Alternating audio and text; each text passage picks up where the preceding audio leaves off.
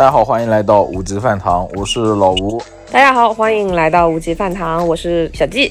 大家好，我是老石。呃，我刚才其实有想到，就是日料对于新鲜度的追求，我想到一个片段，就《中华小当家》里面七星刀雷恩杀鲷鱼的那一段，你们有没有印象？就是他那个那把冰做的刀，然后拿那个刀去切鲷鱼，鲷鱼就附在一座。那个冰上面拿最后给皇帝吃，皇帝觉得特别好吃。我一下子想到的是这个。虽然《中华小当家》是一个日本人的视角写中国菜的这么一个动漫，但是那一段我觉得是特别特别日式的，就是对于鲜度的一个极致的追求。嗯，是的。哎，我偏个题啊，《中华小当家》他也他也只能写中华小当家，他如果写日本小当家的话，那也没有那么多菜呀。从这方面来说，我觉得日本的饮食它有些病态。有些单一吧，对，有点病态。就是说，它本身，它在这个新鲜度上的追求，我觉得已经特别夸张了。就是，就是一条鱼捞上来，要在多少小时之内一定要把它吃完，这是一种极致的一个追求。然后包括那个和牛，就是要吃牛的什么部位啊，它也分得特别的清楚。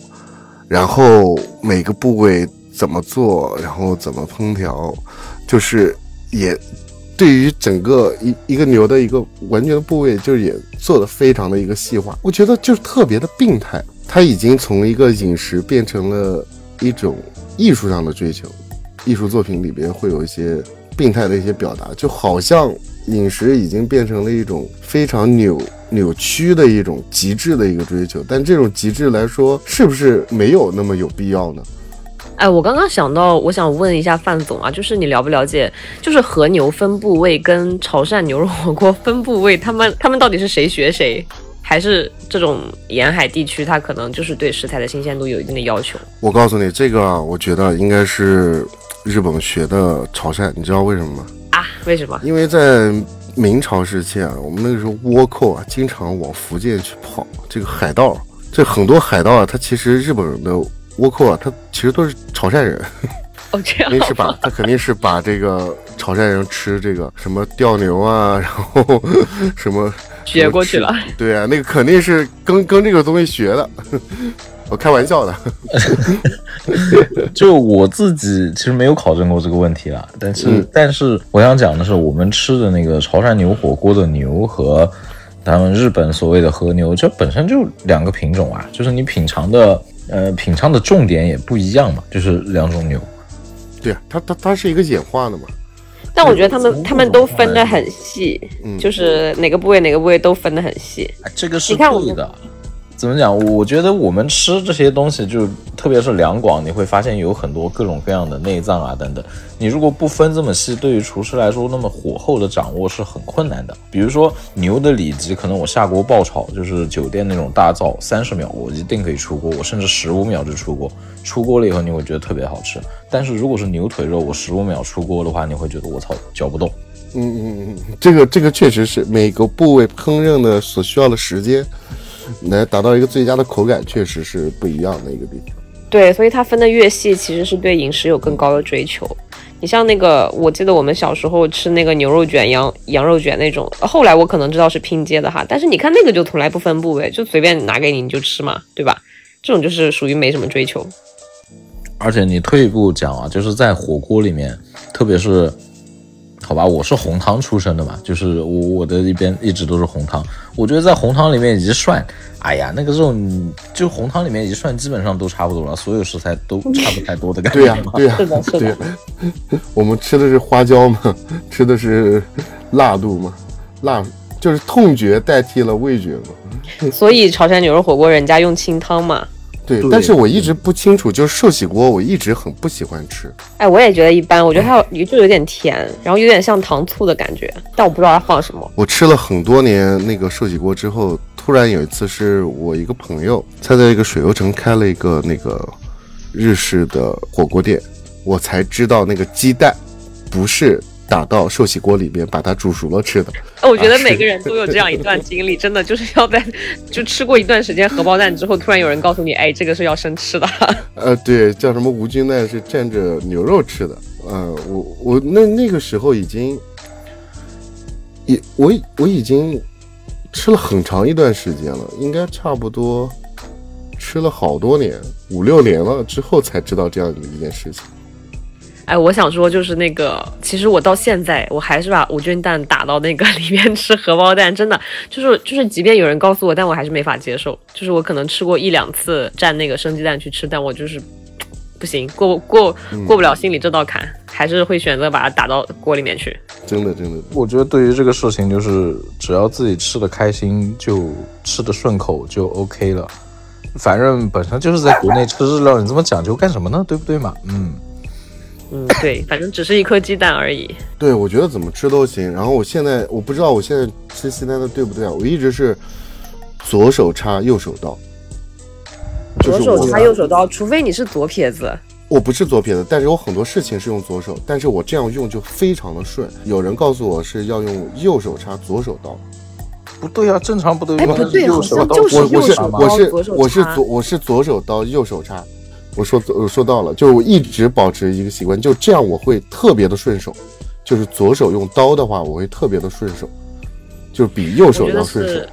啊，我是惯用手，就是惯用手去去用刀，然后不太惯用的手去用叉，因为叉的动作比较简单嘛。我是这样想的，我我觉得应该是这么一个思路。对，后来我就觉得这个东西也，我觉得也并不是要特别去强调，就是，嗯。就是一定要什么左刀右叉或者左叉右刀那种，我觉得就是用起来方便就行了。就是你吃饭的时候放下来的时候，那个刀刀尖不要对着别人，我觉得这个就好了。就是或者是叉子不要对着别人，就我觉得就好了。其实我觉得这还是民族自信的一方面。这是以前啊，对对吧？比如喝红酒一定要醒多长时间的酒，一定要把舌头卷成一个什么样的程度去喝。而且一定不要去加雪碧、加糖化的东西去喝。但是我觉得现在好像都可以，都不用那么讲究，你想怎么样就怎么样。就是以前这个叫什么？以前这个叫餐桌礼仪，对吧？以前我们小学五六年级的时候，会有老师去教说啊，你要遵守餐桌礼仪，怎么怎么样。其实现在都不太提这些，我我我觉得也是非常的就是民族自信的一个表现。对，以前会有一个教化的过程。对对，而且我我想讲的就是。